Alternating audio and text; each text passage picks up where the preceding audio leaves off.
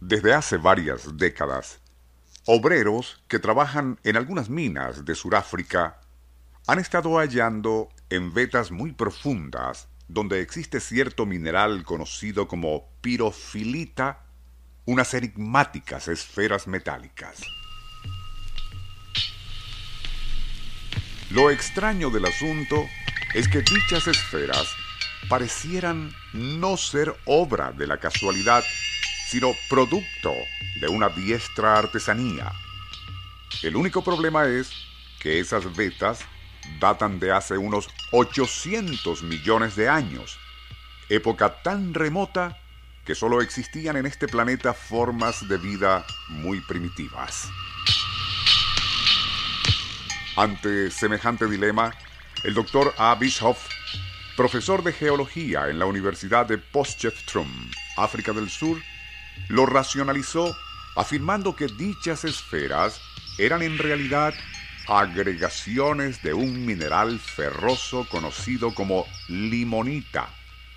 Así, y a través de los siglos, algún tipo de azar geológico fue añadiendo capa tras capa de limonita a un núcleo de pirofilita hasta formar esas curiosas bolas de textura metálica.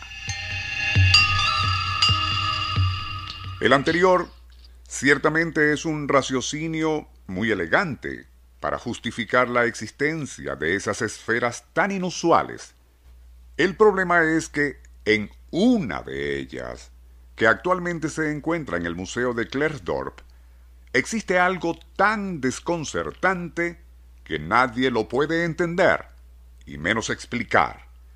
Se trata de tres ranuras paralelas que recorren toda la parte central o ecuador de esa pelota metálica, y esos surcos parecen haber sido hechos por algún tipo de torno o herramienta de precisión.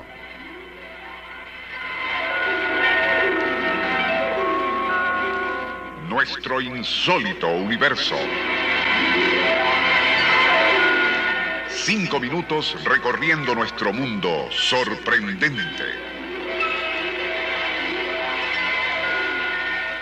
Ralph Marx, curador del Museo Klerdorf, ha dicho, y citamos, esas esferas constituyen un genuino enigma.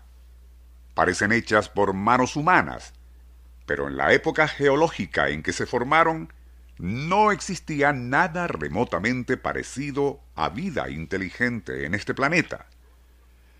Lo anterior se presta, desde luego, para que emerja la consabida fábula de que este planeta fue visitado hace milenios por seres superavanzados procedentes de algún lugar en el espacio exterior.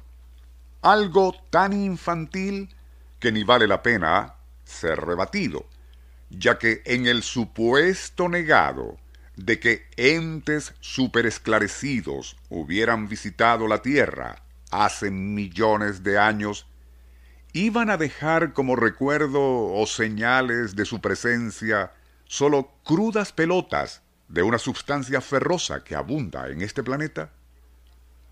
Pero dejando de lado esos ya canzones cuentos de hadas galácticos para regresar a lo concreto de las antiquísimas esferas metálicas desenterradas en Sudáfrica, estas, y según lo ha establecido el investigador J. Jimison, parece que son de dos tipos.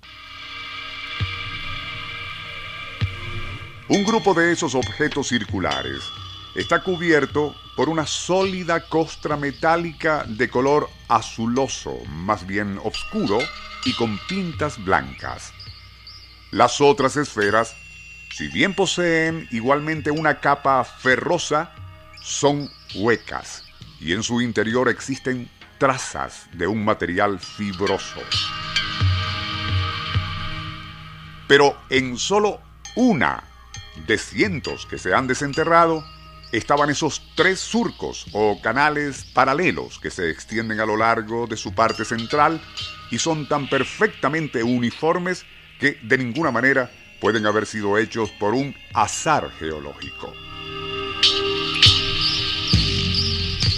Ante ese callejón sin salida que representa algo tan desconcertante en un hallazgo del período precámbrico y no puede ser explicado racionalmente, solo quedaría la hipótesis de un hábil fraude tipo Piltdown, es decir, que alguien muy de esta época y con el ánimo de crear incertidumbre entre la comunidad científica, quizás haya sembrado una de esas antiquísimas esferas metálicas, pero después de practicarle con un torno esos canales o surcos paralelos.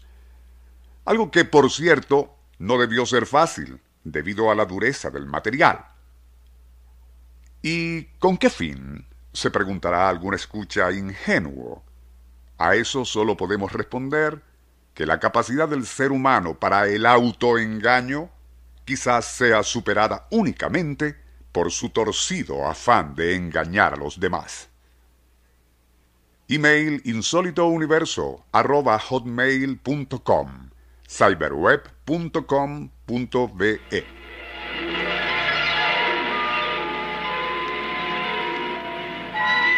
Nuestro insólito universo.